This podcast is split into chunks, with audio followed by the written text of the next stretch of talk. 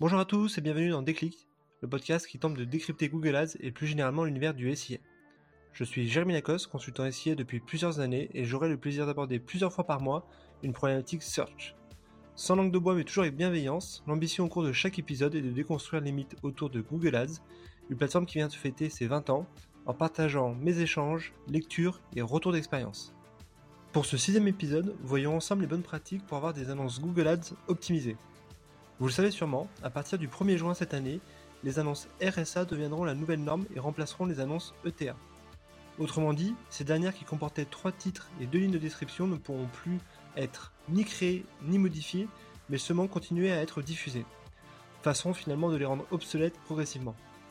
Dès lors, en lieu et place, les annonceurs ne pourront désormais s'accrocher uniquement aux annonces responsives Search Ads qui peuvent se composer, je le rappelle, de 15 titres et 4 lignes de description.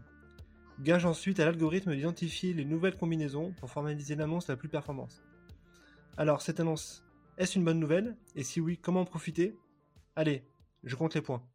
Côté pour, j'identifie trois raisons. La première est celle des performances. Déjà live sur les comptes depuis plusieurs années, les annonces RSA ont largement fait leur preuve. Sur la quasi-totalité des comptes que je gère, ce sont celles qui connaissent à la fois la meilleure diffusion, mais aussi et surtout les meilleurs CTR et meilleurs CPL.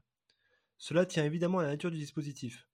En mettant à disposition autant de titres et de descriptions, cela permet de multiplier les configurations testables et donc in fine de trouver l'annonce la plus attractive. Le deuxième argument est la gouvernance. Jusqu'à présent, la recommandation officielle était d'avoir dans chaque groupe d'annonces trois annonces ETA et une annonce RSA, ce qui suppose une gestion assez resserrée de la qualité et de la mise à jour de ces annonces. Demain, a priori, il n'y aura plus besoin que d'administrer à minima une annonce RSA. Ma recommandation va quand même vers la création d'une deuxième RSA, de sorte à continuer à diffuser dans le cas où l'une de vos annonces se verrait refusée par la politique de Google. Le troisième argument réside dans la flexibilité de ces annonces. Il y a à mon sens plusieurs features assez utiles. Je pense aux suggestions de titres, bon il est vrai pas toujours ultra pertinent. Je pense également à l'indication sur l'efficacité de l'annonce, qui est un bon premier repère lors de la mise en prod. Je pense enfin à la possibilité d'épingler les titres et descriptions en fonction des positions. Un framework que j'aime bien est 5 titres en position 1 qui mentionnent ma marque, 6 titres en position 2 qui mettent en avant le facteur différenciant ou l'intérêt de l'offre, et enfin 4 titres en position 3 qui intègrent une notion de réassurance. De manière générale, je vous conseille bien entendu lors de la création de vos annonces RSA d'utiliser les 15 titres et 4 descriptions disponibles en veillant naturellement à proposer un contenu diversifié pour alimenter au mieux l'algorithme de propositions différentes. Point important à mon sens, il est très efficace d'intégrer des balises dynamiques comme la balise keyword ou la balise de localisation. La première intégrera dans le contenu de votre titre la requête de l'internaute. Quant à la seconde, elle remontera dynamiquement la vie de l'internaute dans le titre. Autant de tips qui vous feront gagner en efficacité et en temps lors de votre setup. Pour information, il existe d'autres balises natives dans Google, type un compte à rebours ou la fonction if qui permettent de personnaliser l'annonce affichée en fonction du contexte de diffusion. Je vous invite donc à aller sur le support pour identifier celle qui se prête le mieux à votre business. Maintenant, passons au contre. L'argument massu est bien entendu la perte encore une fois de contrôle sur l'administration du compte.